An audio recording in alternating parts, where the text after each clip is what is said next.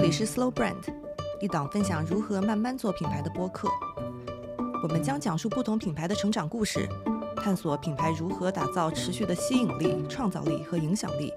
实现长期价值，让商业永续。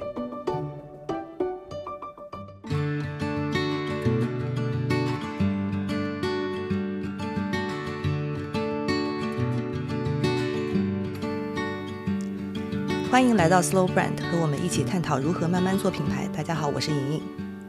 大家好，我是天。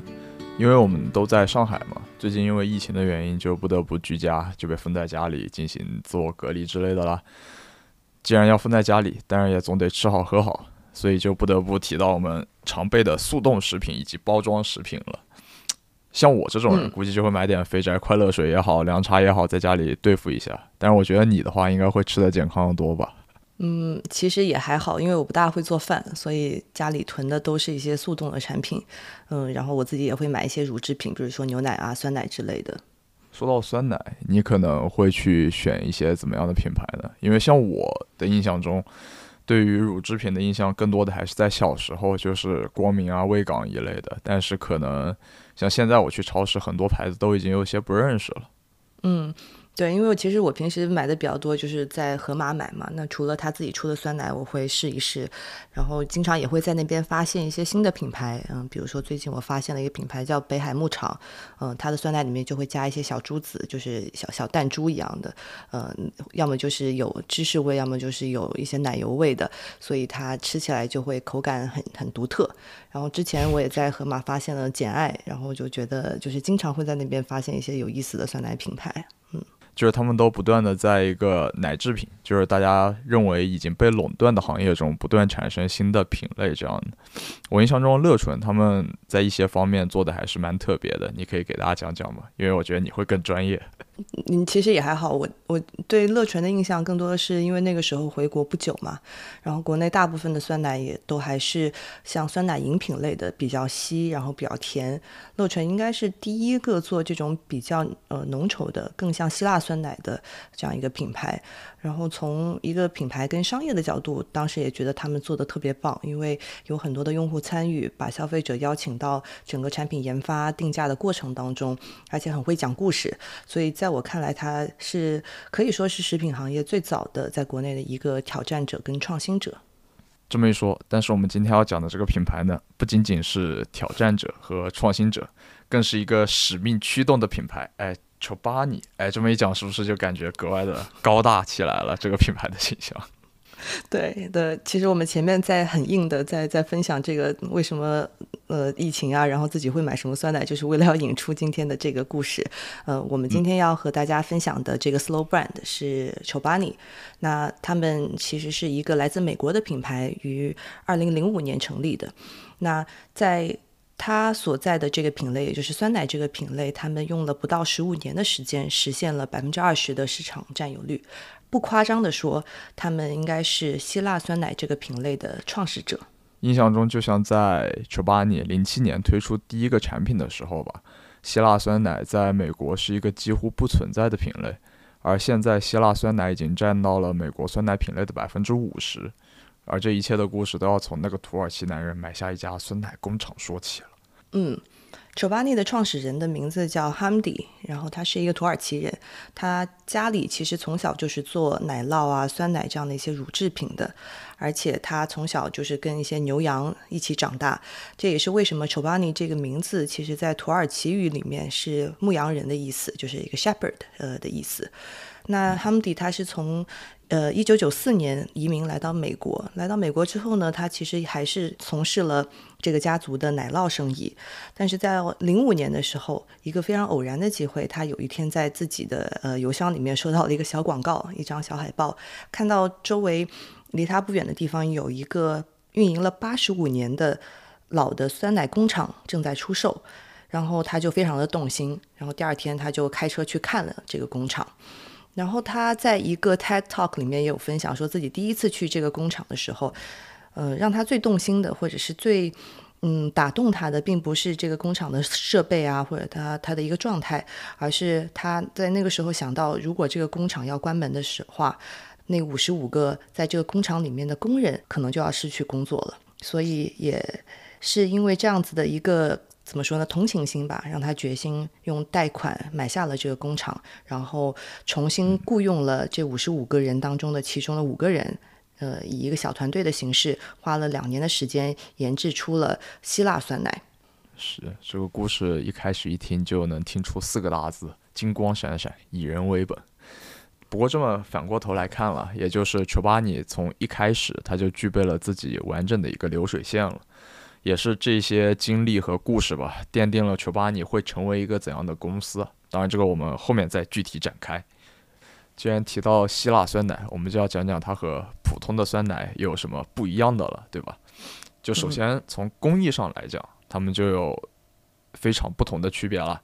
其实最简单的说，希腊酸奶就是一个浓缩的酸奶，因为就跟正常酸奶我们都是用来喝的嘛。但是希腊酸奶可能已经不能用“喝”这个动词，得用勺子来舀着吃。然后另外一点就是从它的内容了，就是它的含有什么东西来说，它的蛋白质啊、脂肪、碳水化合物、钠的含量差别都是蛮蛮大的。当然这一点也可以从它的口感感觉出来了，就是可以咬着吃嘛。另外一点就是特别的浓。其实，在我个人的认知中啊，就希腊酸奶，它是脱乳清酸奶嘛，其实就是它就介于正常的酸奶和奶酪之间，处于那个过渡阶段。我觉得这样去理解它可能会比较好。对，其实最终它的虽然说我们看希腊酸奶，它是一个不同的。制造工艺，但其实它做出来的呃产品本身在口感上它会更 creamy，嗯，就是美国人会很喜欢这种更接近于奶酪的这种口感，而且在功能上面它会更健康。那每一克希腊酸奶它含有十到十二克的蛋白质，那这个数值其实是普通酸奶蛋白质含含有量的两到三倍。那所以其实。不仅仅它的在宣扬一个新的工艺，那同时它也在功能上面引起了消费者的共鸣。比如说，它会非常强调我做的产品必须要很美味，要有营养，而且是很天然的。那虽然在初期他们的价格让大家会觉得有点贵，比如说它大概是普通酸奶的两倍，但是因为它很好的这个嗯产品的一些功能啊，然后对于健康的一些利益，所以还是受到了很多人的喜欢。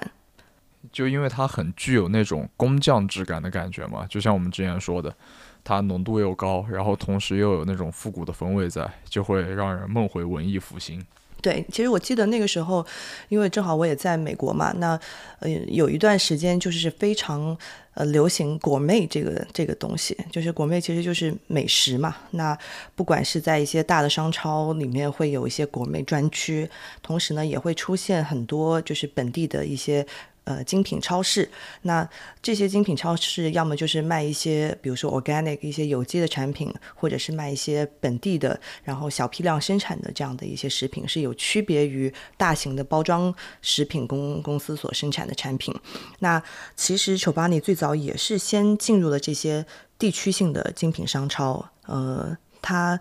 是零九年在纽约的一些精品商超里面开始。去售卖，然后在那个时候，到了年终的时候，他们在一周之内就已经能卖掉二十万罐酸奶。然后在零九年的年底，被像 Costco 这样的一些仓储式的商品商场开始引进，然后也开启了他们快速成长的这个道路。但这么一说嘛，我们所讲的可能更多的是在它的渠道方面。但是我觉得它的成功或者说它的发迹肯定不仅仅是止于它在渠道上所具有的优势的。像我的印象中，他们当时做的第一个出街的 campaign 应该是叫 Just Add Good，是吧？你觉得对于这个词或者这个 campaign 该怎么去理解会更合适一些？我觉得这个应该是有很多双关在里面吧，因为其实它非常强调健康嘛。那那我觉得 good 肯定就是说是 good for you，就是对对大家的身体、对大家健康是有好处的。嗯，另外一点就是 just a good，它还有另外一个含义，这也是我一开始没有想到的。说实话，他把自己定义成了那个 good，就是把自己作为 good 加入到你的美好生活之中，就是我就是你生活里的美好。说实话，我一开始就非常粗鄙嘛，就理解这个词就是哦，just add good，懂了，就是我家只加好货，加的都是好料，就绝对健康，健康就完事儿了。这就是我一开始的理解感觉了。嗯，其实我觉得他做的很聪明的一点是，这整个 campaign 是围绕着怎么样把酸奶作为呃人们平时在烹饪过程当中的一个原料这个出发点，等于说它不仅仅把自己定位成为一个比其他酸奶更健康的选择，而是说乔巴尼是能够让你的日常饮食和烹饪变得更加健康的选择。其实它已经不仅仅是把自己当做一个健康的酸奶，而是一个健康的食物，能够被融入到。人们更健康的饮食习惯当中的，对，说到这个广告，我其实印象还是挺深刻的，就是它的视觉设计和场景构建做的真的很好。就像我印象中很漂亮的一张海报吧，它上面的东西就包括了一些翠绿的香草，然后绿色嘛，然后鲜艳的西红柿红色，明亮的柠檬黄色，就是它色彩很多变，同时又很斑斓，然后呈现出的这个画面就给人一种很新鲜的感觉。但是在这一组海报当中，各种各样的颜色不停的转啊，不停的转，它始终都会有那个酸奶的白，因为他们当时产品并没有那么多样嘛，还是最老的那一套希腊酸奶可能是最常见的那一个，就是这个白色就像一个主线一样，或者说就像一个河流，就从一张张海报中那种穿过去的那种感觉就很赏心悦目了。而且另外一个就是场景的构建，就是你会发现他们的东西摆的其实。相较于别的那种平面构图也好，或者说那种海报设计也好，就是他们没有那么做的那么的平整对齐，很舒服的那种感觉，而就是像生活中，我今天早上吃早饭了，从冰箱里拿出来两个篮子，呃，把外卖装进了盘子，往桌上这么一摆，就是那种感觉在，就很生活化。就是又软又硬吧，因为就是每一个广告客户，就每一个客户都会要求广告中要有自己的产品和产品点，它确实是放进去了，但是它确实放在了一个它最该出现的场合，这个感觉。对，其实我觉得，如果用简单的话来讲，就是如果大家去看他们的这这一系列的广告，你会发现，呃，你看到不仅仅是一个产品，而是看到了一个健康生活的态度。没错。这是他们做的第一个 campaign 嘛，就是 Just Add Good，就是他可能在这个时候更急于去拓展自己的市场嘛，就有一点点新锐的意味在。但从他扩大市场开始吧，为了服务更多的人，他又会接着去怎么做呢？嗯，其实我们现在如果去看 Chobani 的整个的品类，会发现它的品类是非常丰富的。嗯，的的确确就是已经不仅仅是一个酸奶品牌了，而是一个健康食品品牌。然后让我来给大家大概的梳理一下他们的产品品类大概有哪些吧。呃，首先在酸奶这个里面，除了他们最核心的希腊酸奶以外，他们现在还会有酸奶饮品。就是比较稀的，就是在国内我们比较熟知的这一种，然后有一个呃，相当于定位是零食的一个叫 Flip，就是把酸奶和上面的你可以加进来的一些果仁呐，或者一些巧克力啊这些分开来，当我们吃的时候，你把它混在一起的这样一个类似于像零食的叫 Flip 的产品。那同时呢，它会也有一些益生菌的饮品，呃，还有一还有一款是更加针对健身人士的，呃，蛋白质含量非常高的叫 Complete。那同时呢，他们也在研发基于一些植物基的，比如说基于燕麦发酵的酸奶等等。所以这是酸奶这个品类。那除此以外呢，他们也在做奶。那比如说燕麦奶是他们最近在主打的一个产品。然后他们也会做一个叫 Ultra Filter 的一个一个牛奶，就是比一般的牛奶它的蛋白质含量会更高，而且它是能够适用于一些乳乳糖不适的人群的。那除此以外，让我觉得比较惊讶的是，他最近开始做冷萃咖啡和 creamers。那 creamers 是怎么理解呢？就是它就是一个咖啡伴侣，就是平时在美国大家会把类似于呃介于牛奶跟 heavy cream，就是奶油之间一个质地的呃一种东西加到咖啡里面，因为这样子喝起来会比一般的牛奶会更香更浓一点。那 Chobani 也开始做这样的 creamer，然后他会用非常简单、非常纯粹的食材去做这些 creamer，然后给到大家一些不同的口味。嗯，然后除此以外，他们也在做一些呃其他的植物基发酵的饮品，所以其实现在的产品品类已经非常广、非常全了，有一些不同场景的延伸，比如说零食，同时也有一些功能的延伸，比如说蛋白饮品啊、益生菌饮品等等。但是整体上，呃，希腊酸奶还是它最核心的生意，因为除了希腊酸奶以外，其他的这些不同品类现在目前只能占到整体销售的百分之十。除了刚刚讲到的它的一些产品品类以及它的这个产品本身它的健康跟功能，呃，我我我有去看他们每一个产品的一些呃介绍嘛，你会发现它真正的是照顾了呃很多特殊需求人群的呃他们的一些痛点，因为在美国有很多不同的种族，那他们有自己的饮食习惯，也有不同信仰的人，他们也需要有一些呃满足不同饮食限制的一些产品。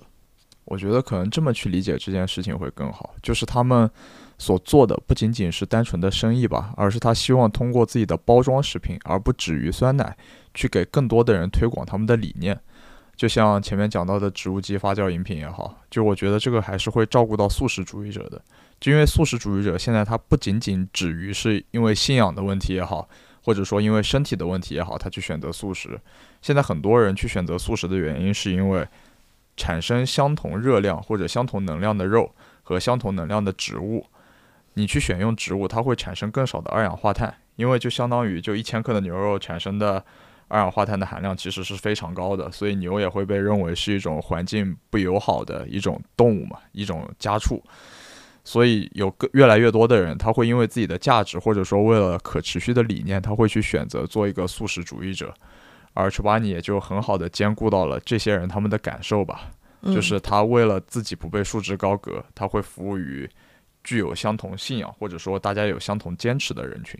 嗯，对，其实，在美国，我觉得很多品牌，它的在不管是在一些行为标准上，呃，它的生产标准上，以及它的道德标准上面，都会被呃受到很高的要求。那我在做 research 的时候，就看到一个故事，就是呃，大家可能都听说过一个叫 Whole Foods 的呃一个超市。那在美国，它是一个以健康食品著称的一个超市，之前也被 Amazon 收购了嘛。那对于很多品牌来说，进入到 Whole Foods 不仅仅是一个渠道的认可，同时也是一个理念的认可，因为 Whole Foods 在选择什么样的品牌能够进入的时候，它有着非常高的标准。那一三年的时候出了这么一件事情，就是 Chobani 被 Whole Foods 下架了。那原因是因为 Whole Foods 它不允许它的所进的品牌使用转基因的食物呃原料。那其实 Chobani 它除了牛奶以外，其他所有的原料都是选用了。非转基因的呃这样的一些产品跟 ingredients，但是它的牛奶没有办法做到的原因，是因为呃牛奶是来自于牛嘛，那很多它的这些呃源头这些牛它所吃的一些呃饲料是没有办法做到就是非转基因，因为比如说牛吃的像一些嗯。豆类啊，或者是玉米的这些 feeds 是没有办法做到，就是完完全全做到非转基因的。那所以因为这个原因，他们被 Hofus 所剔除了。但是那个时候，他的呃创始人也有分享说，他们没有办法做到，就是在源头就做到，就是使用一些非转基因的一些饲料。那原因是因为这个会让他们最后的产品价格上涨太多。那他们还是希望说，他们的产品是能够被大众所接受的。thank you 在二零一七年的时候，也就是球巴尼成立呃十周年左右的一个时间点，他们重新设计了自己的 logo。那为什么要这么做呢？因为其实球巴尼的成功吸引来了很多行业内的一些模仿者。你会看到在超市的货架上面，很多在颜色、slogan、标语还有包装上面同质化越来越重的一些产品。那球巴尼也不再具有原先的这种辨识度。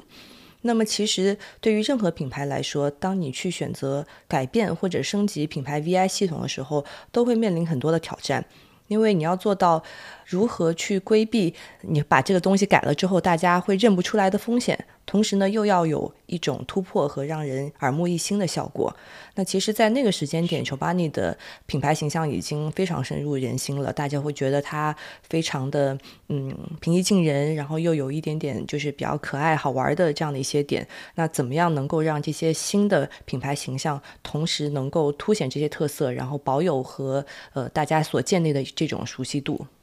或者我们可以换一个方向来理解这个问题吧。就不仅仅是因为抄袭的问题，就是有人模仿我的脸，还有人模仿我的面。一开始我是希望大家来记住我，现在我已经做到这一步了，之后就开始我来给你们讲故事听，就会有这种感觉。对，所以他们是这个这个也算是品牌建立以来最大的一个动作，然后受到了很多的关注。他们当时一一六一七年的时候，也聘请到了一个非常业内非常有名的一个人，叫 Leland。呃，他其实是纽约一个品牌设计公司的创始人之一，叫 Collins。那他加入 Chobani 之后，他所要担负的这个巨大的责任，就是给品牌重新注入一个既有差异性但又有延续性的品牌 VI 的系统和整体的一个形象的升级。就光这么听起来的话，这其实还是一个有点激进的做法，说实话。而且就是从设计上来讲，你你要做出的感觉，肯定不仅仅是视觉上的差异嘛，肯定还需要把很多的品牌理念和寓意藏在里面，再告诉大家。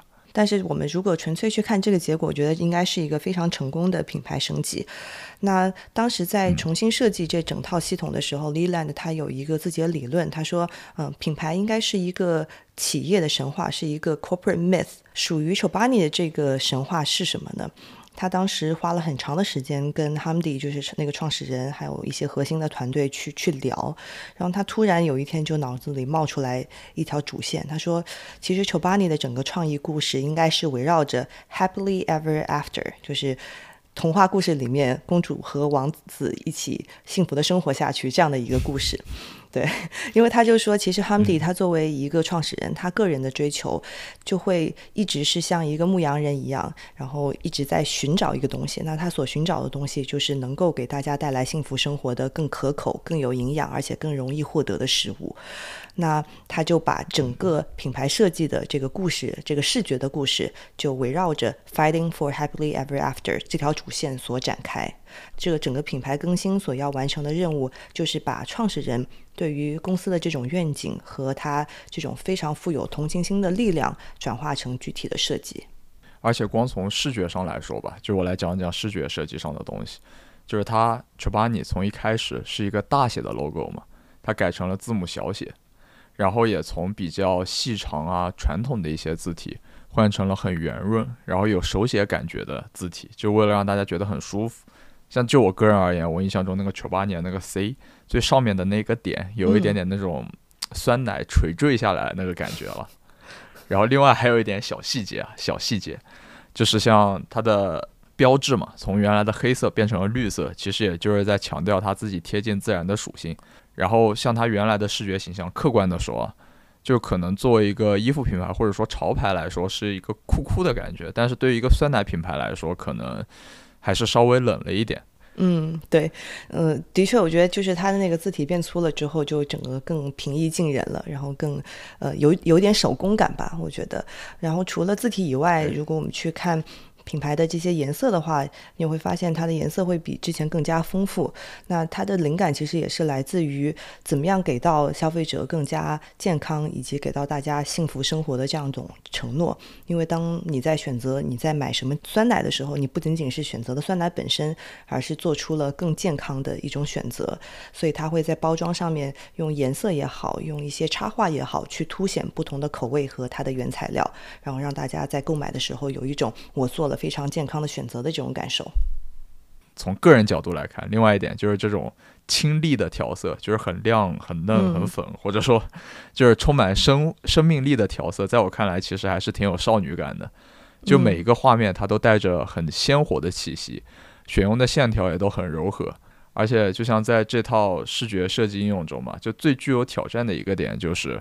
如果把它应用到 Chobani 越来越多元的产品线上。就怎么既能体现每一个品类的特色，还能保持它整体品牌的形象，就是健康啊、好玩、功能、社交性这四个价值，就其实是一件非常难做到的事。但是非常幸运的是，他做到了。所以，如果要总结一下，就是他们在经历了这次品牌更新之后，整体呈现的形象有四个特点。就第一个特点是它。给人感受到了手工感。其实最早的时候，我们刚刚也有讲到说，希腊酸奶它其实是一个在工艺上面更有工匠感的这样的一个呃制作工艺，对吧？所以它是有手工感的。第二，它更加的看起来不是那么冷冰冰，更加的平易近人。那第三个，它其实就是你你刚刚讲的一种少女感也好，或者说她一种天真感，因为她觉得就是一些纯粹的、跟天然的东西是要通过这个包装跟整体的形象去传达的。然后最后一个，其实我觉得她还是有一种怀旧感的，很多她的一些画风啊，然后整体的，比如说拍摄的手法，有很多借鉴了一些美国的民间艺术，所以我觉得看起来也也有一种就是最近很流行的一种复古感。对，把文艺复兴四个大字打在公屏上。嗯。对，其实，嗯，我们去看一个品牌，很多品牌它其实都要经历这样子的一些不断重新创造、不断迭代自己的产品也好、视觉也好，这样子的一些动作。嗯，那从 Leland 他有说过，他说只要你有一个对的团队，你知道你要解决的这个问题是对的问题，往往就不会出错。那我觉得，其实什么是对的问题呢？那一方面，他可能要回答的是一个商业上面的一个成长的问题，但是真正的能够引引导跟启发更好的设计的问题，应该是超越产品和商业本身的。用一句话来说，其实 Chobani 它的产品可能是酸奶，但是它它的生意是健康。那我们要回答的、要解决的问题是怎么样给大家传递一种更健康的生活态度？那这个才是设计要完成的任务。对你这么一说，就让我想到了那个小米，就是在之前他切掉那四个角嘛，一个角就好几百万，就让大家调侃这件事。但其实就重新设计本身，它就是为了一个更大的目标嘛。它不仅仅是说这只是我的一个形象，它可能也会给大家带来不一样的感受，或者说跟大家传达不一样的理念。就像原研哉，因为他是这个设计的设计师嘛，就他是这么做的，他称之为生命感设计。就是他希望通过品牌的标识去探究科技与生命的关系，因为小米它自己的企业使命就是让每个人都能享受到科技带来的美好生活。它并不是说自己要硬核的一直去做手机之类的了，而是它希望把智能家电作为大家生活的一部分来带来，所以它需要给大家带来的感觉就是安全感嘛。所以它在颜色上调低了自己的明度，在外观设计上采用了更加柔和的圆角设计。这就导致整个 logo 视觉上就没有了那种锋利的感觉，就像小米它一开始的品牌调性就是硬核嘛，就像老板雷军自己也是个理工男，他就是要慢慢磨掉那种过于烧脑的或者说发热的科技的这种感觉，而是让每个人都能享受到这种温和的安全提示的感觉。嗯，对，所以我觉得反过来看乔布斯的这样子的一个品牌更新，其实是非常成功的，而且我注意到一个。很有意思的事情就是，他们这整个的 VI 的升级跟重塑的系统，百分之九十九的工作是由 in house，就是他们的内部团队所完成的，而且从头到尾只花了八个月的时间。因为像这么大型的项目，即使是包给外部的一些 agency 去做，其实八个月也是一个非常惊人的时间，更何况他们是一个内部团队完成的。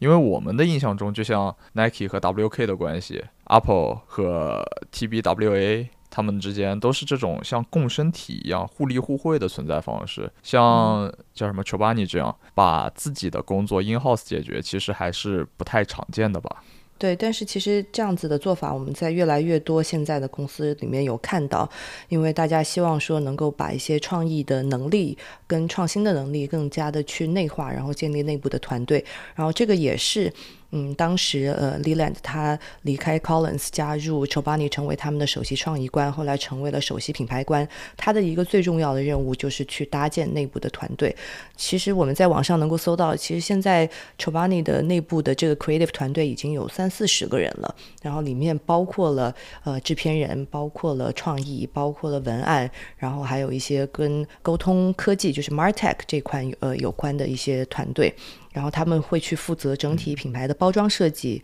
呃，一些主要的 campaign，还有一些比如说零售店铺的体验等等。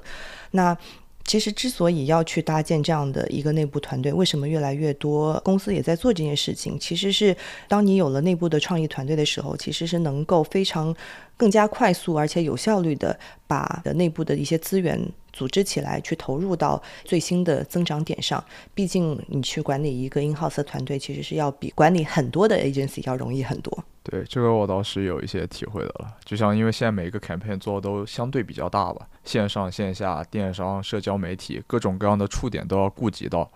如果就每个渠道都有不同的 agency，你在协同的时候，其实还是一件很辛苦的事情，就在这上面会花掉太多的时间和精力了。一个是效率上的一个考虑，然后呃，另外一个可能也是成本上的考虑吧。就比如说现在很多公司，它先收回来的一些工作的内容，会是围绕着跟呃媒体购买、跟媒媒体的就是 media planning 有关的，因为把这部分的工作内容收回来的话，可以更好的去控制成本，还有你的 ROI。但是我觉得。把创意团队这个东西去内化，更多的是让设计和创意能够和公司的商业目标更加紧密的去联系，然后反应也更加快速。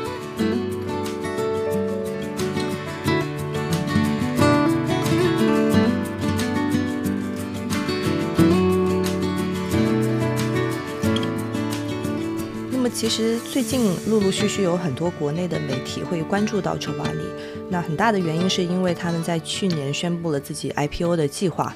原本的是要在去年的秋天上市，但是一再推迟，现在最新的计划可能是在今年的下半年，甚至是二零二三年才能够上市，然后他们的目标估值是在七十到一百亿美金。所以他们生意做的到底怎么样呢？我觉得这还是一个挺重要的问题了。其实他们在二零二零年的时候收入已经达到了十四亿的美金，然后相比一九年增长了百分之五点二，还算是一个行业平均的这样一个增长。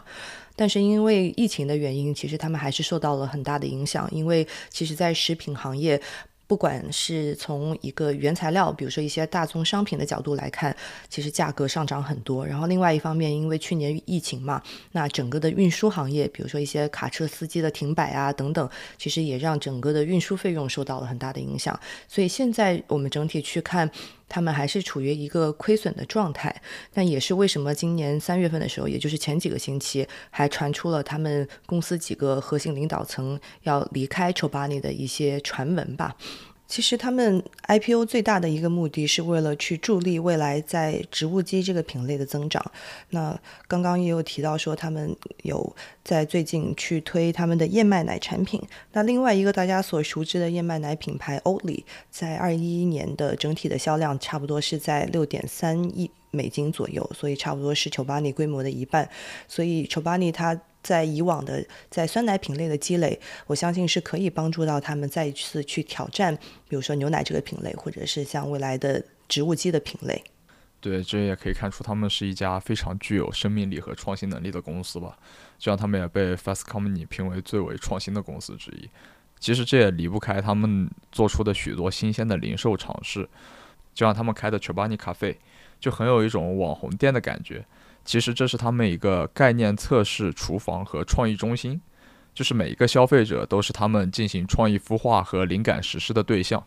就是大家会来店里，他们就会给大家推出新品，然后并且进行直接互动。嗯，对，其实我们也在国内看到了，像乐纯做了一些类似的尝试嘛，因为他之前也在三里屯开过一个概念店，等于说把整个的生产的过程用一个全透明的方式给到顾客看。同样的，他也做了很多像用户参与的这种，嗯，去评哪个口味是大家喜欢的，然后他会把这个口味去大批量的生产等等。所以，像在这样子一一个呃零售的环境里面。用零售的方式作为产品研发和产品创新的方法，还是一个很值得借鉴的点。也就是所谓在最接近消费者真实消费的场景中去理解他们，并探索他们的需求和痛点，才是产品创新成功的关键。当然，这就是设计创新的精髓了，也是 IDEO 的创始人 David Kelly 提的，也就是你的前老板。所以我觉得。你对这句话的理解肯定会比我深厚的多。对，其实刚刚讲到要探索大家的需求跟痛点，其实探索需求跟痛点就是要回答一个为什么的问题，因为很多时候大家会很聚焦这个东西是什么，就是我能不能。创造出来一个新的东西，大家没见过的东西，或者是哦，最近有这些新的技术，我要用这些技术去做什么？但是归根结底，如果要做出一个真正对大家有价值、对大家有用的，我们要回答的问题是为什么？就像嗯，大家可能会有听说过有个叫黄金圈法则，就是 Simon Sinek 的黄金圈法则，他会说我们要先回答为什么，就是企业为什么存在，或者是我作为一个个人我存在的这个意义是什么，然后再去回答 how，最后才去回答是。什么的问题？就因为在我自己看来，当然也有可能是因为我经验并不是那么丰富，我会理解他们很多时候去做的事，就像小孩子闹着要东西一样，就像别人也有了，所以我得有，或者是因为别人没有，所以我想要有来显示自己的不同，而没有想过他要这个东西是为了什么，就是我因为什么原因去做这件事。我觉得因为一些东西去改变也好，去创造也好，这才能被称为创新。而不仅仅是掏出一件别人没见过的东西，就能真正的实现自身的价值。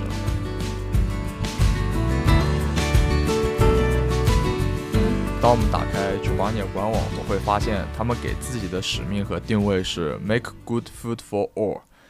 这一点也可以从他刚开始收购酸奶厂，并且想留下那五位工人，就我们上面讲到那个故事嘛，那时候就已经可以初见端倪了。他又是怎么把这些 good 和理念带给自己人的呢？对，其实我们在最近几年经常会谈到说，企业的一个使命跟初心非常重要，因为一个 purpose 跟你的初心，它能够。引导和启发你的品牌也好，业务也好，更持续的，而且更有迹可循的进行创新。但是对内部的管理跟运营来说，有一个非常清晰的使命也是很重要的，它可以去帮助我们塑造更好的企业文化。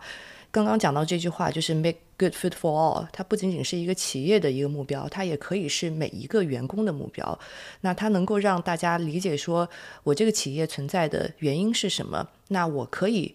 如何的去成为很好的一个使命里面的一份子，然后让员工更有为之贡献的一种归属感。那其实我们经常会看到说，企业会用一些 KPI 来作为一些工作的目标或者是衡量的标准。那这些与个人利益非常相关的 KPI，的确是能够去驱动呃员工更努力的去工作的。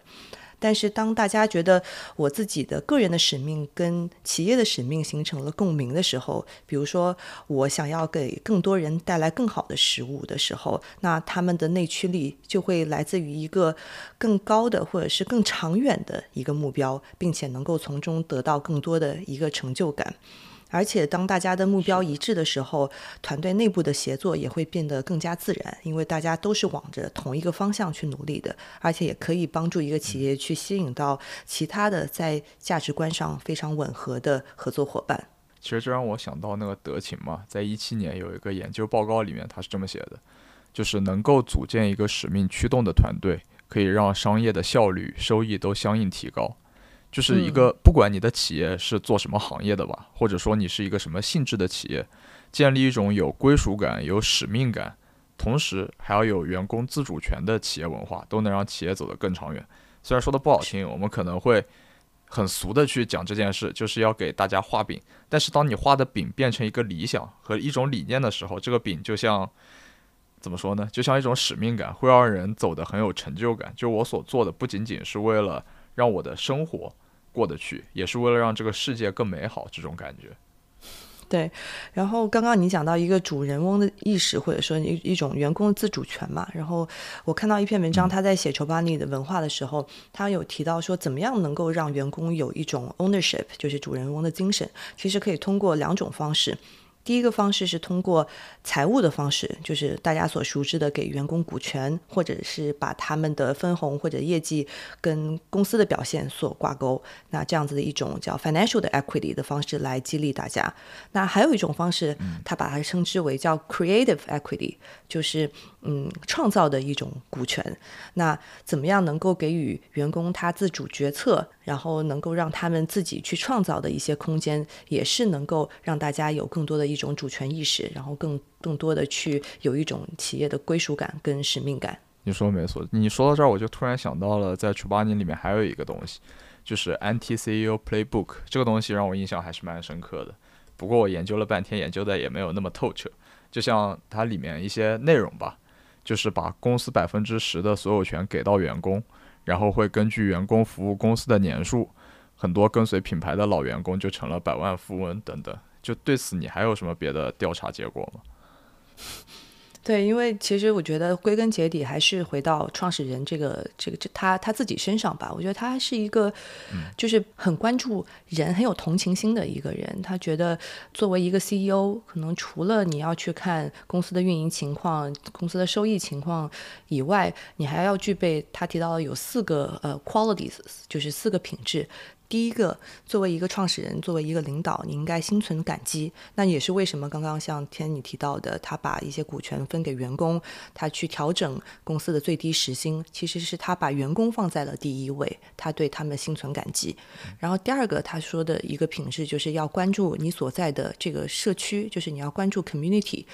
那他们一一年的时候投资了七亿美金，在 Idaho 建立了一个非常大的、世界上最大的一个酸奶工厂。那这样的一个举措，其实是给当地带来了新的就业机会，创造了七千个工作，而且让当地的这个失业率从百分之六点三降到了百分之二点四。所以，对作为企业来说，你对于 community 是有责任的。然后第三个是企业的这个责任感。那在丑巴尼有百分之三十的员工是难民或者移民，其实这个是非常难做到的，而且同时他们也非常支持去雇佣呃退伍军人，所以这个是企业对于社会的一种回报跟责任。然后最后一点是 accountability，就是你怎么样能够对。人负责，特别是对消费者负责。然后他讲到一个细节，就是最早的时候，丑巴尼包装上面如果出了问题，大家要打投诉电话的话，那个包装上面印的电话号码是 Hamdi 创始人他自己的号码，因为他想要第一手的听到消费者对于产品的抱怨也好、反馈也好，这样的话他能够最快速的去做出改变，或者说就是怎么把自己的初心。给到自己的员工，让员工感觉到友善，然后再把这一份善意传递给消费者，来换取更长期的回报，这种感觉在吧？就像现在很多时候，就大家都会觉得互联网加就是一个良药，什么东西互联网加都 OK，然后再到后面的变成了加互联网，就大家往往都会过度注重用一种新的形式也好，或者说新的方式也好去推广。当然，这作为一种渠道或者说一种手段方式，我觉得是没有问题的。但是你不能把它作为你成功的根本吧？就它可能是一种手段，来扩大化你的影响力，为你的产品口碑的快速传播，为你的名誉的成立打下了基础。但是最根本的来说，你还需要以自己的善意也好、诚实也好，或者说心系社会也好，作为你长久生存根本的动力。而不能仅仅依赖于手段来促进企业的发展。其实，我觉得丑巴尼给我们带来了一个很好的一个例子：企业如何从使命出发，不管是他最初的 Just at Good，还是 Better Food for More People，他们希望是能够给更多的人带来更好的产品，让大家过上更高品质的生活。同时呢，作为一个企业，也能给社会带来更好的影响。那这就是丑巴尼一个 Slow Brand。